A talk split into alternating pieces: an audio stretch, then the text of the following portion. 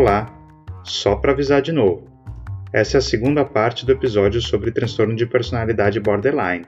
Se você não ouviu a primeira, volta lá. Se já ouviu, bora continuar.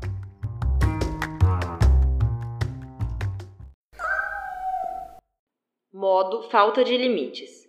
Dificuldade em estabelecer limites pessoais saudáveis, propensão a se envolver em relacionamentos disfuncionais ou abusivos, falta de clareza em relação às próprias necessidades e desejos.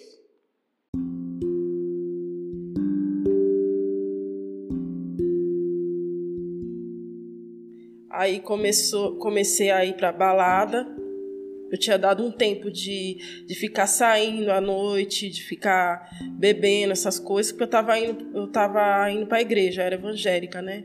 Eu estava bem firme na religião. Aí depois que me deu esse surto, que me deu essa estalo na mente, né, de olhar para trás e ver tudo que eu perdi, aí eu comecei a sair para beber, comecei a sair para balada, para conhecer pessoas, né? Aí foi onde eu comecei a me fazer coisas assim que eu não ter comportamentos impulsivos assim, dar poder para outras pessoas, é, me colocar na mão de outras pessoas, me colocar em situações de risco, envolver em vários relacionamentos afetivos ao mesmo tempo, onde onde eu não tinha amor próprio, onde eu não tinha meu amor próprio mais, eu não eu tinha perdido minha identidade, eu não sabia quem eu era mais. Você estava procurando, Anne, quando você entrou nessa, né, nessa busca de ir para a balada e procurar vários relacionamentos, conhecer eu estava é, eu estava buscando ser aceita, buscando ser aceita, buscando constituir uma família. Tinha um único motivo, um único momento em que eu me sentia bem comigo mesma. Isso é uma coisa que eu acho que eu nunca falei para ninguém. Que hoje eu vejo isso como uma coisa assim extremamente problemática, extremamente grave. Que é a gente sabe a sociedade em que a gente vive hoje, uma sociedade extremamente machista, uma sociedade que normaliza e naturaliza muitos problemas, coisas muito feias, muito pesadas, problemáticas. E eu comecei a andar de trem e metrô quando eu comecei a ir sozinha para minha aula de música, que era assim, eu fazia duas baldeações no trem. Era bem longe. Eu sempre gostei de usar roupas muito assim, tipo, muito extravagantes, assim, roupas curtas, roupas e naturalmente, naturalmente, né, entre muitas aspas, os homens olhavam, os homens mais velhos olhavam. E eu me sentia bem com isso, porque era o único, o único momento em que eu me sentia bonita, o único momento que eu sentia que alguém olhava para mim sem eu ser, tipo assim, um peso, ou ser uma coisa ruim, uma pessoa ruim, uma pessoa que é um saco. E eram momentos em que eu via. Então, várias vezes eu tive episódios de ficar eu com 12 anos de idade trocando olhares com caras de 50 anos tipo, no, em trem, metrô, porque para mim isso era a única coisa que fazia eu me sentir bem. Você se colocou em situação de risco alguma vez? Com certeza, muitas situações de risco, principalmente porque eu estava sozinha, né? Teve uma vez que eu tava no trem, hoje eu falo isso com muita naturalidade porque não é uma coisa que me afeta mais. Não me sinto mais mal com, com isso, nem nada, porque eu entendo todos os lados disso. Mas eu tava indo pra, pra minha aula de música. Minto, eu tava voltando da minha aula de música, já tava escuro, já era noite. E era um horário bem tarde, eu acho que era cerca de 10, 11 horas da noite. Eu tinha ficado até mais tarde lá, porque eu sempre ficava num barzinho com um amigo meu. Eu devia ter uns 14 anos. 13 anos. Com 14 eu já namorava. Eu tinha uns 13 anos. Eu lembro que eu tava, assim, levemente alcoolizada. Não tava bêbada, eu tava levemente alcoolizada. E aí, um cara, ele devia ter cerca de 60 anos, assim. Ele ficou me olhando. E eu fiquei olhando para ele também. E ele sentou do meu lado. E ele perguntou para onde eu tava indo. E eu falei, eu tô indo pra casa. Aí ele falou assim: Você não quer ir pra casa comigo? Aí eu falei para ele assim: Olha, querer eu até quero só que se eu não chegar em casa, minha mãe vai me matar. E aí ele ficou ali do meu lado e aí ele esperou o trem chegar comigo. A hora que eu entrei no trem, eu encontrei um amigo e que fazia aula de música comigo. Ele estava em outro em outra circunstância aí. E aí eu encontrei com ele sentei do lado dele. E aí o cara virou as costas e foi embora. E foi isso. Então eu poderia, tipo, poderia ter acontecido N coisas nessa situação. Não aconteceram, graças a Deus. Mas poderia ter acontecido. Você toparia contar uma história pra gente dessas situações em que você brigou e pode ter se colocado em risco? Posso contar uma das. Conta então. Ah, brig... tipo. A discussão com o motorista no ônibus né, acabou partindo para uma violência que acabou gerando uma que a gente acabou saindo na porrada mesmo, né? Dentro do ônibus. Então, eu não tive, quer dizer, eu não estava sabendo as consequências, então eu acabei me é, acabei entrando nessa confusão. Né? Quando eu entrei nesse, quando eu tive essa crise, né, desses comportamentos impulsivos, eu comecei, ficava 24 horas nas redes sociais procurando parceiros, procurando pessoas para se relacionar, para mim não ficar sozinha. E aí eu arrumei um parceiro, cada um pior que o outro.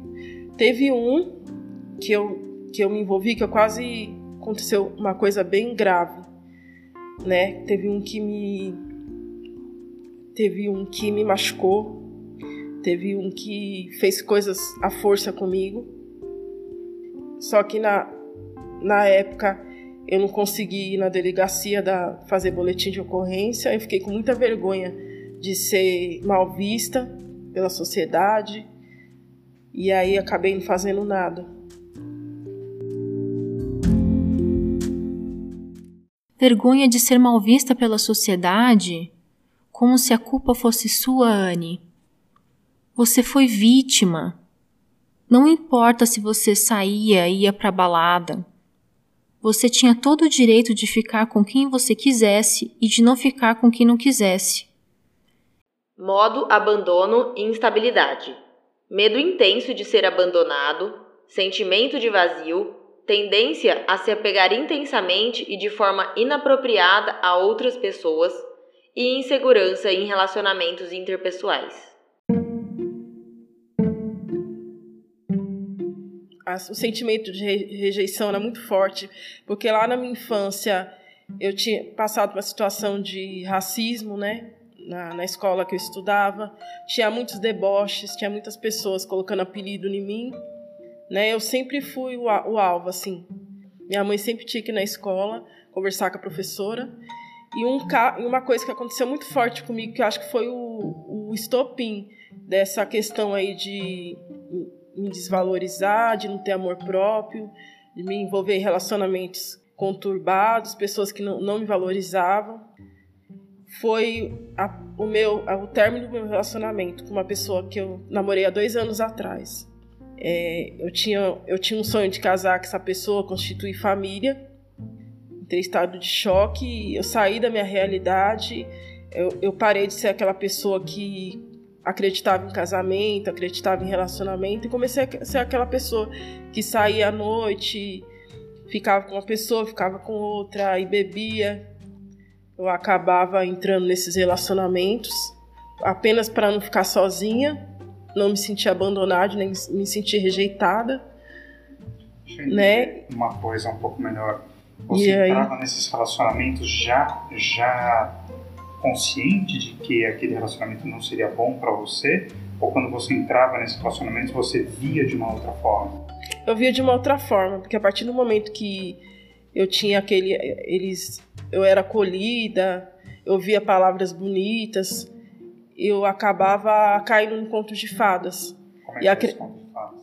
Acreditava nas palavras bonitas que as pessoas me falavam, que ia ficar comigo, que ia me aceitar do jeito que era. Como é que você enxergava aquela pessoa? naquele momento? Eu enxergava que aquilo podia é, virar algo mais sério. Podia virar um namoro, virar alguma coisa mais séria. Mas aí depois com o tempo eu vi que aquilo não era, não era, não era nada sério. Como é que você ficava quando a pessoa te deixava, não dava certo? Ah, quando eu descobria que, que, que tinha alguma mentira no meio, ou traição, assim, eu ficava bem revoltada com a situação. Revoltada até que ponto? Ah, a ponto de xingar, porque ainda mais porque a pessoa me prometia várias coisas Aí a gente saía, passeava, aí acontecia várias coisas assim ruins. Tinha um lado bom, né? Que era sair, passear e estar tá ali perto daquela pessoa. E depois acabava acontecendo coisas assim que, que eu me arrependo até hoje. De ter deixado abusos sexuais, abusos financeiros. Quer dizer, pra aquilo não terminar, isso, você acabava. É, se sujeitando a esse tipo de situação para não ter que me sentir só, me sentir uma, uma mulher negra, velha e rejeitada. E aí eu acabava me colocando nessa situação. E depois eu me, me arrependia de tudo, né? Deixe eu ler mais um pouquinho para vocês. Seus relacionamentos podem ser caóticos, intensos e marcados por dificuldades. Apesar desses problemas, os indivíduos borderline consideram extremamente difícil abrir mão dos relacionamentos. Ao contrário, podem apresentar esforços intensos e frenéticos para impedir que indivíduos significativos os abandonem. Me vem à cabeça é, situações onde a gente procura ser o mais diferente possível para tentar ser o único. Porque sendo o único, você se torna desejado. Então eu vejo que assim, a minha vida toda eu sempre fui a diferente. Porque quis. Né? Às vezes eu queria, às vezes por teimosia, às vezes por vontade, às vezes só para irritar. Então, era é assim, é só para realmente atrair aquilo para você, para que você não não fique sem. Que é isso que você não quer perder? Você falou é, para não perder aquilo. O que, que é o aquilo? Acredito que o amor próprio e a gente acaba transferindo isso para o amor das pessoas ou até a admiração das pessoas, que é esse medo do abandono. Temos uma necessidade assim de uh, de ser reparados, né? Assim, de, de que alguém repare isso, tem alguma coisa legal em você, alguma coisa indispensável em você. Essa é, na verdade, o maior pavor, né? É que a gente seja dispensável. E o, o quando a gente tem esse episódio, eu pelo menos depois do diagnóstico, antes eu sofria isso e isso trouxe o diagnóstico, né? O fato de uh, me colocar então como dispensável, ah, então dane-se tudo, acabou tudo, eu sou dispensável, ninguém precisa de mim, então eu vou sumir. Eu não vou falar mais com ninguém, eu não vou ter mais relacionamento. Ah, meu pai não precisa de mim, minha filha não precisa de mim, e acabou. Então a gente desiste em alguns momentos, mas até essa desistência é para que alguém venha e fale: ah, não desiste, volta aqui é para não ser abandonado. Depender do amor do outro para não perder o amor próprio, e quando o amor ou a admiração do outro se esvai, não sobra nada, só a desistência.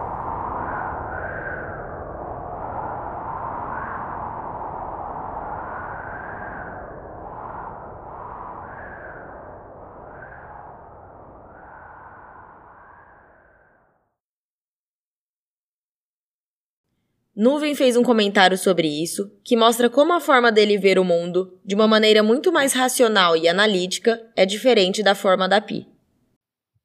Eu creio que a felicidade ela seja uma questão mais autárquica do que ligada ao sentimento de outrem. Eu quero dizer que a autarquia é uma posição em que as coisas que você procura são autogeradas, ou seja, elas vêm de si mesmas.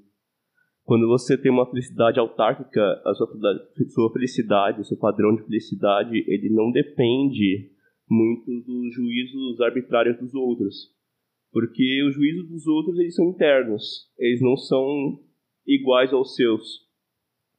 Então, eu creio que seria melhor julgar a sua felicidade a partir de princípios autárquicos, a partir da sua própria satisfação, de seus próprios gostos como pessoa e da sua própria direção existencial. Esse é um princípio estoico. Na resposta da Pi, a gente vê que a questão se dá em outra esfera, em uma esfera emocional. Eu realmente não necessito, posso ter essa, esse pensamento autárquico. Né? Eu, eu posso ser independente, eu sou totalmente independente, aliás, não é? Mas me entristece, porque às vezes eu me comparo e eu vejo assim que algumas pessoas ganham carinho, ganham mérito, isso e aquilo, e eu parei de ganhar com o tempo. Isso me, me gerou essa depressão que causou, assim, puxou mais esse transtorno para fora. Eu expressava tudo na criatividade e tudo na produtividade justamente para não ter esses sentimentos, não ter esse vazio que foi comentado aqui. Então, em vários momentos, quando eu procurava sentir o vazio, eu procurava produzir. Então, eu vou. Eu tinha uma banda, eu estudava, dava aula, fazia uh, idiomas. Ouvindo o, o Nuvem falar, né, fica evidente para mim duas perspectivas muito diferentes, né, de é, como é olhar para uma situação como essa racionalmente e como olhar para uma situação como essa, situações de abandono, do ponto de vista emocional. Né? Por mais que quem sofra com a possibilidade de um abandono potencial, que nem é, nem precisa para concretizar, consegue entender racionalmente essa perspectiva estoica. Mas as emoções não se regulam. E é aí que a coisa fica difícil. Todas essas experiências que a gente está falando aqui, é, todo mundo já viveu coisas parecidas com isso. Mas quem tem um transtorno de personalidade borderline vive isso com uma intensidade muito maior. Então, quando a gente está falando de, dessa desregulação do self, a gente usa né, a outra pessoa para definir um pouco quem a gente é. Isso faz parte, é normal na vida psíquica. A gente existe em função do outro também. É, mas para quem tem um transtorno borderline, tem momentos em que pode parecer que sem o outro eu não existo. Eu acredito que todo mundo, em certa forma, conta com a opinião do outro, de certa forma se espelha no outro e espera algum retorno do outro, né? Porque até, até inconscientemente a gente tem essa, essa, essa atitude, né? É uma coisa do ser humano. Quem tem um transtorno borderline sofre também com um processo de invalidação dos próprios sentimentos pelas outras pessoas. Então, quem não tem esse mesmo nível de reatividade emocional acha estranho a pessoa reagir daquela forma e tende a colocar aquela pessoa numa posição de você precisa controlar os seus sentimentos, você precisa é, olhar de uma outra forma, você precisa ser mais racional, é, um caminho que não tem sono. Aprender a controlar um pouco é, as, as atitudes, os comportamentos que trazem problemas passa exatamente pelo caminho contrário, de você realmente poder entrar em contato com as suas emoções, perceber as suas emoções e poder sentir aquilo. E a partir daí, criar novas possibilidades de reações, novas possibilidades de comportamento. Não tem nada de errado em se importar com a opinião do outro. Não é uma coisa que possa simplesmente ser desligada, dizer eu não vou mais me importar. Você se importa, isso é um fato. E aí, o que, que faz a partir daí? Como é que eu uso esse sentimento para enfrentar melhor as situações e como é que eu faço para não permitir que esse sentimento me atrapalhe e, e me crie uma série de, de dificuldades? Essa é a questão. A batalha pela sanidade mental, se você perceber bem, tem um clássico né, do Shefton, que é um dos seus maiores livros, Ortodoxia.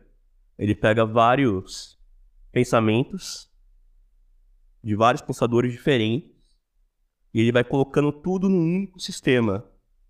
Só que existe uma diferença né, entre um ato e um processo. É muito fácil para você dizer para uma mulher que se ela tem um relacionamento tóxico com um homem, ela tem que abandoná-lo. Porém, é difícil você compreender qual seria o processo psíquico para ela tomar essa decisão. Várias coisas que a gente vê no mundo, elas são bastante lógicas mas os processos psíquicos que elas comportam são bastante diferentes das simples respostas que a gente dá. Então é por isso que é muito fácil para nós, às vezes, é, dizer uma coisa ou outra para uma pessoa de forma cabal, numa linha lógica, do que tentar, de forma minuciosa, enxergar todo o processo psíquico que essa pessoa sofre. Existe uma diferença de você saber o que você tem que fazer e como você consegue superar isso psiquicamente para fazê-lo, né? E aí que está a mágica, né, do pensamento chestertoniano. Ele traz cinco paradoxos. Tem um paradoxo que ele diz, por exemplo, que um guerreiro, se estiver diante de vários homens, ele tem que ter duas coisas. A primeira é uma forte disposição para viver, porque senão ele vai simplesmente se entregar. E a segunda também é uma forte disposição para morrer, que se ele tiver uma forte disposição só para viver, ele vai se tornar covarde. Agora, se tiver só uma forte disposição para morrer, ele só vai se entregar. Ou seja, ele vai acabar se entregando e vai acabar perdendo, ou vai acabar se covardando. E para ele conseguir superar isso psicologicamente, precisa ter as duas disposições, que é a forte disposição para viver e a forte disposição para morrer. Se ele não tiver as duas, se ele não conseguir enquadrar na sua cabeça duas disposições distintas, e isso é uma batalha pela sanidade, ele não vai conseguir sobreviver, nem vai conseguir ir adiante. Talvez não haja imagem melhor. Uma batalha em que a pessoa precisa ao mesmo tempo querer desistir e querer vencer. A gente colocou a referência citada pelo Nuvem na descrição do episódio. A gente precisa estar, ao mesmo tempo, é, ciente das dificuldades e do risco do fracasso, e ao mesmo tempo acreditando na, na nossa capacidade de realizar aquilo. Se em algum momento a gente perde uma coisa ou a outra, é, a gente se paralisa, seja porque por um excesso de autoconfiança eu vou fazendo bobagem, seja porque por acreditar demais no fracasso eu desisto. Então a gente está sempre caminhando num meio termo. E nesse processo de desregulação que acontece no borderline, pode ser difícil achar esse meio termo. E aí você vai demais para um lado ou demais para o outro. Para complicar um pouquinho, às vezes pode ser difícil saber qual é a batalha, qual é o objetivo, o que realmente é importante.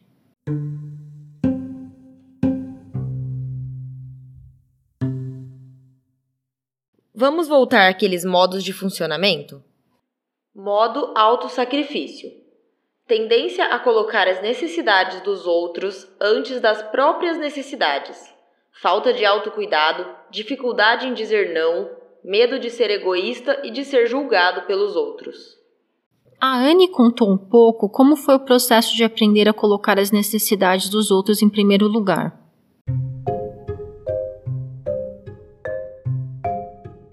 eu ficava escondida quando as pessoas colocavam, começavam a debochar, falar da minha cor. Tinha tipo um grupinho, né? Uns 12 anos. Sempre tinha um grupinho que falava da minha cor, macaca, negra. Vera Verão, sempre colocava um apelido ou outro em mim. E aí eu sempre chamava minha mãe, ela ia lá na escola. E o que, que eu fazia? Na hora do intervalo eu não descia.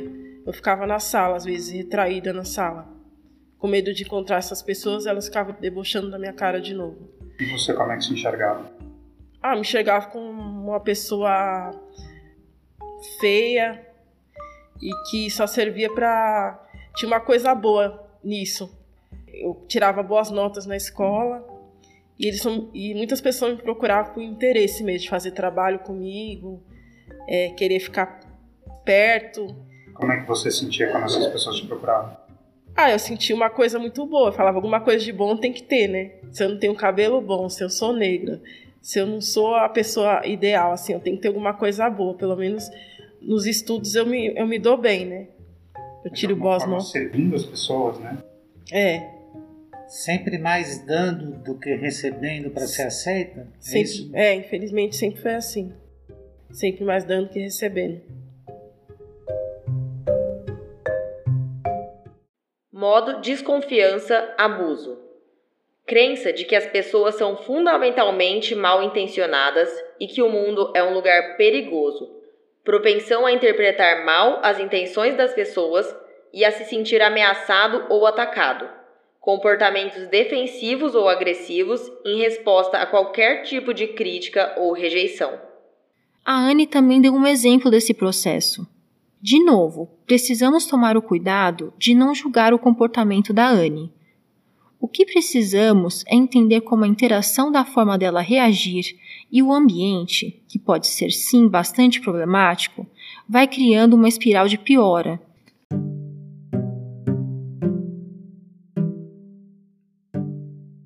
A partir do momento que eu fiquei adolescente, eu tive que lidar com essas coisas na pele, sentir na pele que é a rejeição, o que é constrangimento, o que é a humilhação, porque dentro do meu trabalho também eu fui humilhada, eu fui constrangida. Essas inseguranças que eu trago desde a minha, desde a minha infância acabaram repercutindo no meu trabalho também. Quando eu arrumei um trabalho, primeiro trabalho é numa firma registrada, né, de auxiliar de produção. Aí, em primeiro lugar, eles me colocaram na, na, na administração. Aí eu fiquei um mês lá e não, não me adaptei com o trabalho. Comecei a errar as notas, tremia muito, ficava muito nervosa. Aí eles me tiraram da, da administração, da contabilidade, né, e me colocaram na, na produção. Aí já foi assim um baque para todo mundo. Ela tá lá na contabilidade, vai vir para, vai vir aqui tirar nosso lugar, vai vir para a produção. Aí já começaram a me olhar torto. É, não tinha pessoas que não estavam sendo amigável comigo. Quando eu ia trabalhar, corria demais na máquina para me derrubar as peças, não dar conta. Chamava todo mundo na reunião para falar das peças que estava quebrando. Como eu era nova, eu era sempre o alvo. Quando tinha reunião, ela me chamava e falava: ah, ela não sabe trabalhar, ela quebra, ela quebra um monte de peça. Como se elas fossem perfeitas e só eu fosse a única errada daquele lugar. E emocionalmente, como é que você reagia? Ah, eu ficava bem mal, eu ficava bem retraída eu chorava bastante. Pior mesmo, quando eu vi que aquilo era, era bem sério mesmo, foi quando eu comecei a me mutilar. Mas a, a minha mutilação foi diferente, não foi de se cortar, não foi de pegar a lâmina. A minha mutilação foi de arrancar o cabelo da cabeça, foi de, de ficar tirando fios do cabelo. Quando eu vi que aquilo começou a ficar sério mesmo, começou a impactar na forma como eu estava cuidando do meu filho,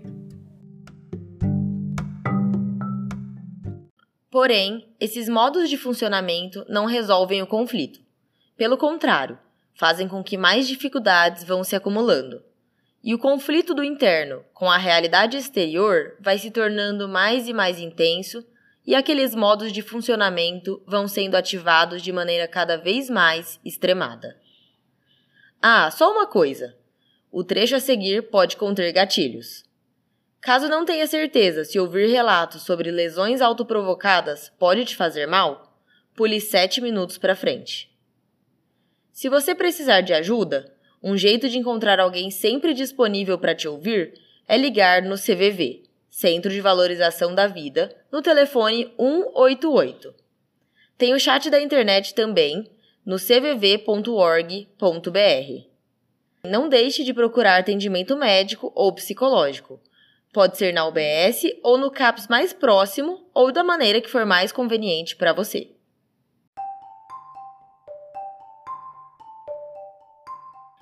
E aí eu, eu fui levada a um, a um psiquiatra, tudo, porque eu cheguei a, assim, eu me arranhava inteira, eu pegava lâminas e me cortava inteira. Uh, eu tenho muitas, muitas cicatrizes pelo corpo todo, pelas pernas, então são muitas e profundas. Aquilo parece que aliviava. E também tinha muita vontade, como ainda trato isto, tá? Que, que essa, esta vontade eu ainda tenho, de dormir, de, de não é, ficar perto das pessoas da família, mas assim, tomar medicações calmantes e assim, dormir, dormir, dormir e, e só. Né? É, então, contra mim, eu já tomei muitas medicações, já tive muitas overdoses por causa disso. Então, os meus, os meus piores momentos começaram. Eu, eu não lembro quantos anos eu tinha, eu lembro que eu era muito nova. E eu lembro que eu tinha episódios de automutilação, mas eram muito superficiais. Eram. Eu não sei se é porque eu realmente queria. Queria. Aquela sensação da automutilação, do, pelo, pelo o motivo pelo qual eu me automutilava muito tempo depois, se era o mesmo do início, mas eram cortes muito superficiais e eu, como eu era muito nova, eu achava aquilo o um máximo, mas eu não mostrava para ninguém. Era o um máximo para mim. Então, às vezes eu, eu já cheguei a tirar fotos e mas fotos para mim, eu guardava para mim. E eu lembro de vezes que eu nas férias eu teve algumas vezes que eu passava muito tempo na casa da minha avó, né? Porque os meus pais viajavam muito ao trabalho. Então, que eu não saía de dentro do quarto. Isso com 14 anos, 12, 12, antes dos meus 14 anos, devia ter uns 11, 12 anos, eu não queria sair de dentro do quarto. Eram episódios de melancolia, assim, não eram episódios depressivos acredito eu, mas eram episódios assim de extrema melancolia. Eu não sabia porque eu me sentia daquela forma. Eu não queria me sentir daquela forma, mas ao mesmo tempo eu gostava de me sentir daquela forma e eu eu era daquela forma e ninguém sabia que eu era daquela forma. Eu era muito estratégica. Então eu eu sempre usei muitas pulseiras, usava assim, quando tava muito frio, eu, eu sabia que ia estar tá era uma época que estava muito fria, aí eu fazia nos braços inteiros. Então, quando eu sabia que estava muito calor, eu fazia perto de onde eu usava as pulseiras.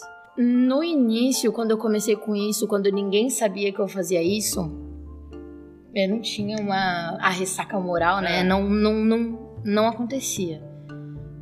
Eu acho que eu não entendi a gravidade disso, do que é isso, sabe? Eu não, não entendi a magnitude do que, do que é é, o autoflagelo, né? Eu lembro que uma vez uma amiga da escola, da, uma amiga minha da escola, ela viu e ela me, me puxou pro banheiro e ela, inclusive eu sou amiga dela até hoje, eu tava no sétimo ano do ensino fundamental. Ela me puxou pro banheiro e ela falou que era um absurdo eu fazer aquilo, falou que ela tava aqui, não sei o que, mas pra mim eu não tava triste. Tipo, ela tava ali pra me ajudar, mas eu não tava triste em alguns contextos esses comportamentos são até valorizados, né? Isso Sim. Um, um status, vamos dizer assim. Sim. Você passou por essa fase? Não, não passei por essa fase porque eu acredito que, pelo menos pelo, pelo, pelos contatos que eu tive, amigas que eu tive muito tempo depois que, que passaram por esse tipo de coisa, muito desses contatos foram na internet dessas comunidades, dessas situações foram na internet. E eu nunca fui chegada em internet, pelo menos na minha adolescência. Nunca fui uma pessoa presente em Facebook, Instagram, nada. Então eu não tinha contato com esse tipo de coisa. O máximo que eu via era uma vez ou outra em uma série, alguma coisa assim, mas eu não tinha contato. Então no meu meio eu era a única pessoa que fazia isso. Eu acho que o meu comportamento mudou mais do que quando eu conheci outras pessoas que faziam isso, mas quando meus pais descobriram. É, eu lembro perfeitamente, a gente estava num dia assim extremamente tranquilo, um dia normal, né? E a gente, eu tava na rua com os meus pais, a gente chegou em casa e eu fui tirar a coleira do meu cachorro, né? A gente tinha saído com ele, eu fui tirar a coleira do meu cachorro. A hora que eu fiz isso, a minha pulseira caiu e a minha mãe tava na minha frente, ela viu meu braço e ela ficou assim, em estado de choque. O meu pai viu meu braço também e aí ficou muito puto e ele brigou comigo e foi se trancou no quarto. Minha mãe chorou foi pro quarto e se trancou. Eu me senti, como a gente tinha falado da, daquela ressaca moral, ela aconteceu muito mais forte depois que eles descobriram. Então, os sentimentos eram muito mais fortes depois disso. Então, eu me sentia mal porque eu sentia que eu fazendo aquilo comigo, eu tava faz... é como se eu fizesse aquilo com, com os meus pais. Então, mesmo que eu não entendesse a magnitude disso, no fundo, eu, eu sabia que não era, entre aspas, normal fazer isso. Então, eu nunca fiz questão de, de, ter por perto pessoas que faziam esse tipo de coisa. Eu nunca busquei conhecer pessoas que faziam esse tipo de coisa ou influenciar que outras pessoas fizessem esse tipo de coisa. A Sol contou como o uso de substâncias psicoativas também pode trazer a ilusão do alívio. Desde a primeira vez que eu bebi, eu descobri que eu gostava muito de álcool. É, não posso dizer que eu gostava do que acontecia comigo, porque como eu era praticamente uma criança, né, um adolescente aí, início da adolescência, eu não sabia beber, e então eu, eu perdia, né, o, o freio, então eu bebia, bebia, bebia até desmaiar, ser carregada para casa, o que aconteceu algumas vezes, simplesmente porque eu não, não, não sabia o que eu estava fazendo, eu só bebia.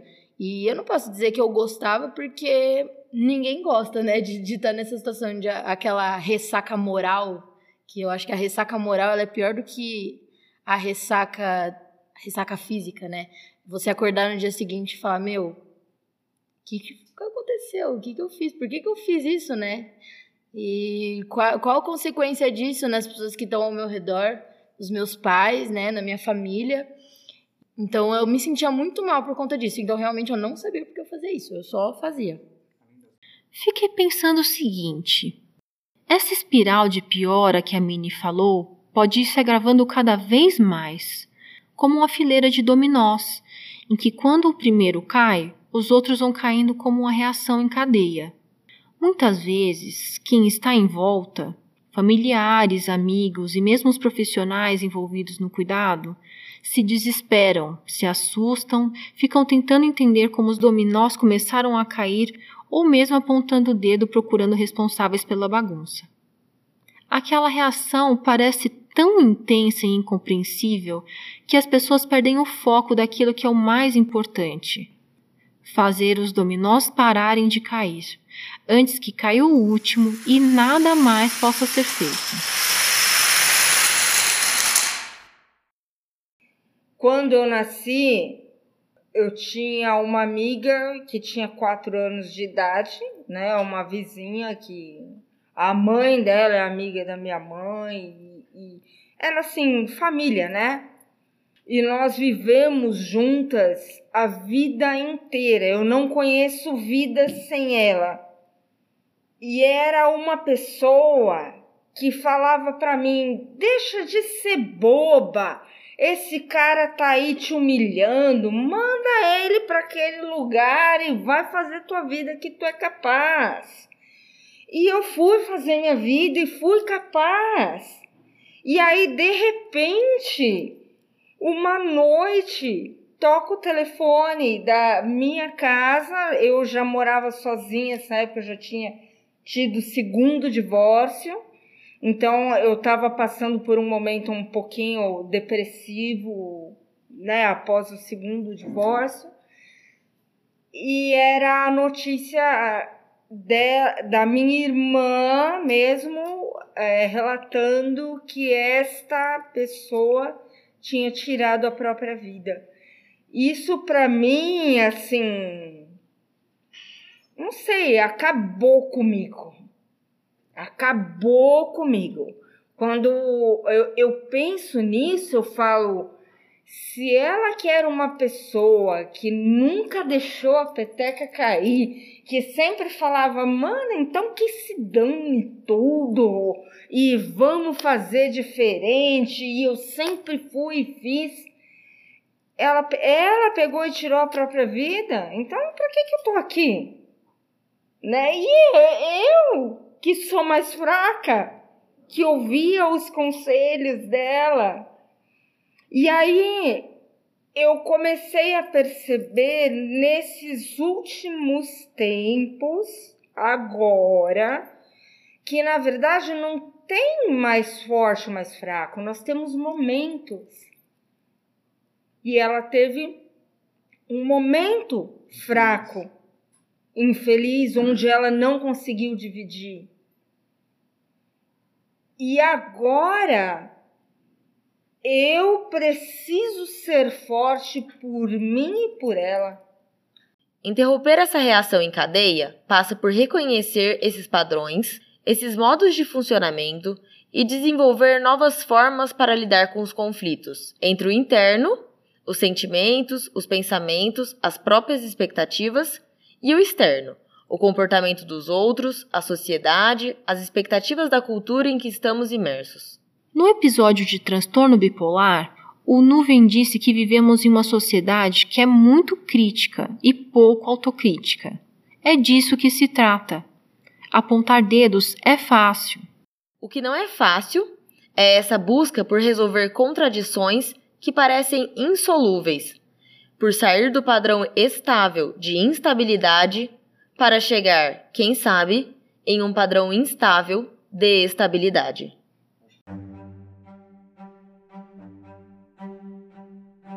E o que, que te fez procurar ajuda? As dificuldades de lidar com as pessoas, com a minha família, principalmente com meus tias, foi o principal motivo. E aí você veio direto no CAPS? É, eu já fazia tratamento aqui há um tempo com, contra a depressão, mas eu não sabia, até então não tinha um diagnóstico. Você se sentiu, você conhecia essa Brain? Eu via falar, mas eu não, não tinha profundo conhecimento. Aí eu participava aqui dos grupos, tinha pessoas também que têm o mesmo, mesmo diagnóstico, aí eu fui conhecendo. É, a minha saga com, a, com as psicólogas começaram, eu tinha cerca de nove anos. Eu passei por mais ou menos umas oito psicólogas.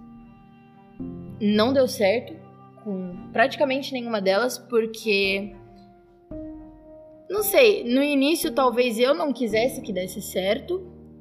E eu sempre tive muita dificuldade em me abrir. Eu não me abria para ninguém, nem para mim mesma.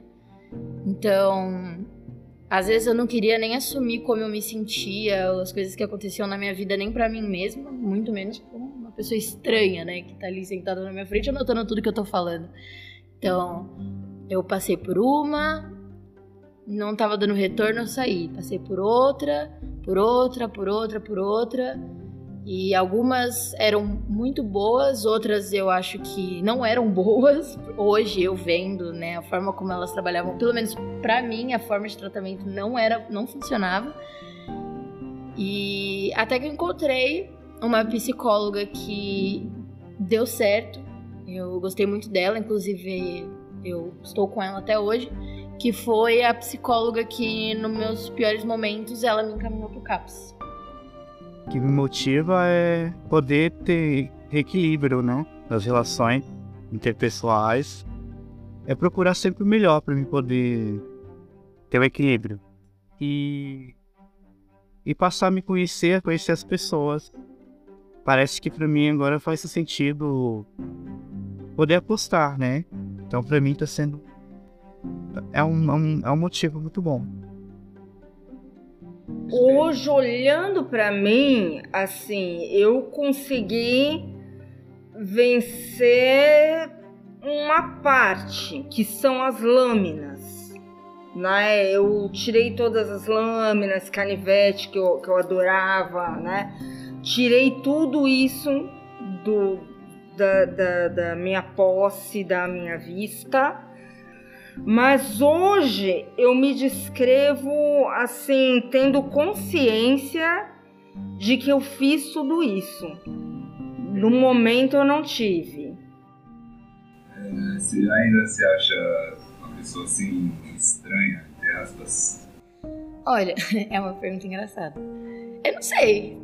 Não sei. Eu acho que hoje eu me importo menos com isso do que eu me importava antes. Tipo assim, eu, eu vejo muito mais hoje, tipo assim, o que, que é estranho? Tá bom, e se, eu, e se eu for estranha? Talvez eu seja. Mas se eu for, eu não me importo de ser, porque eu não acho isso, que isso seja uma coisa negativa, uma coisa pejorativa. E se eu não for, também. Tá ótimo. Assim, não me importo. Eu acho que eu tenho coisas mais importantes para me preocupar hoje. Olha, hoje, depois que passou, que acabou o ano de 2022, eu acho que eu me sinto uma nova mulher, uma nova Anne. Eu acho que eu consegui é, controlar a fase mais difícil e mais polêmica da minha vida, que era essa, essa fase que foi a pior da minha vida, que eu nunca imaginei como ser humano passar e não desejo para ninguém. Ter colocado minha vida em risco, a, fi, a vida do meu filho em risco. Eu poderia até ter até perdido meu filho, o pai dele, na justiça. É, a, a minha sorte é que a minha família teve uma compreensão, só para a gente terminar, então, de o que, que você gostaria de dizer para as pessoas que estão ouvindo a gente? Bom, procure saber né, o que está acontecendo com você, ou saber sobre o seu diagnóstico, que foi o principal motivo que me fez a, a lutar, porque eu não sabia o que era, né? Mas não ficar só nessa do diagnóstico, né? Viver a vida também,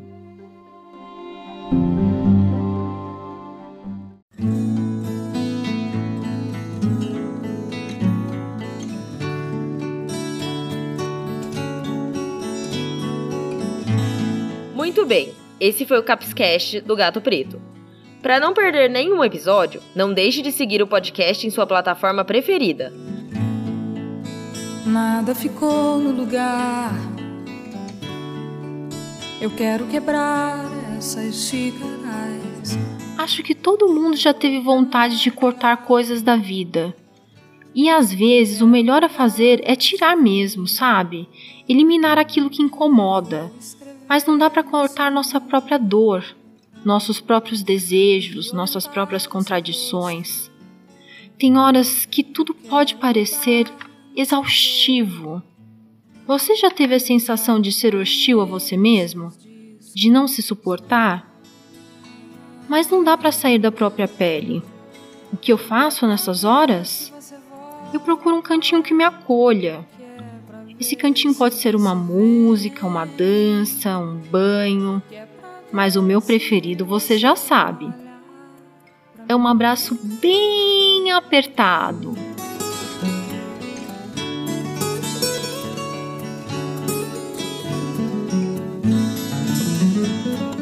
Nosso Instagram é o arroba capscast.do.gatopreto. O link está na descrição do episódio. E a gente também tem o e-mail capscast do gato preto, tudo junto, arroba gmail.com. Você pode mandar perguntas, comentários e sugestões de temas. Esse episódio usou áudios do Peripane e da Adriana Calcanhoto. Tchauzinho! Eu vou mergulhar sua guia eu vou derramar nos seus planos o resto da minha alegria.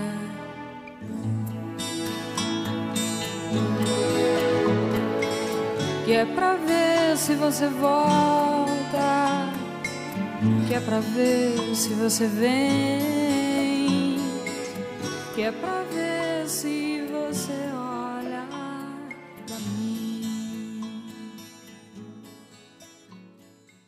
Deixa eu dar só mais uma apertadinha.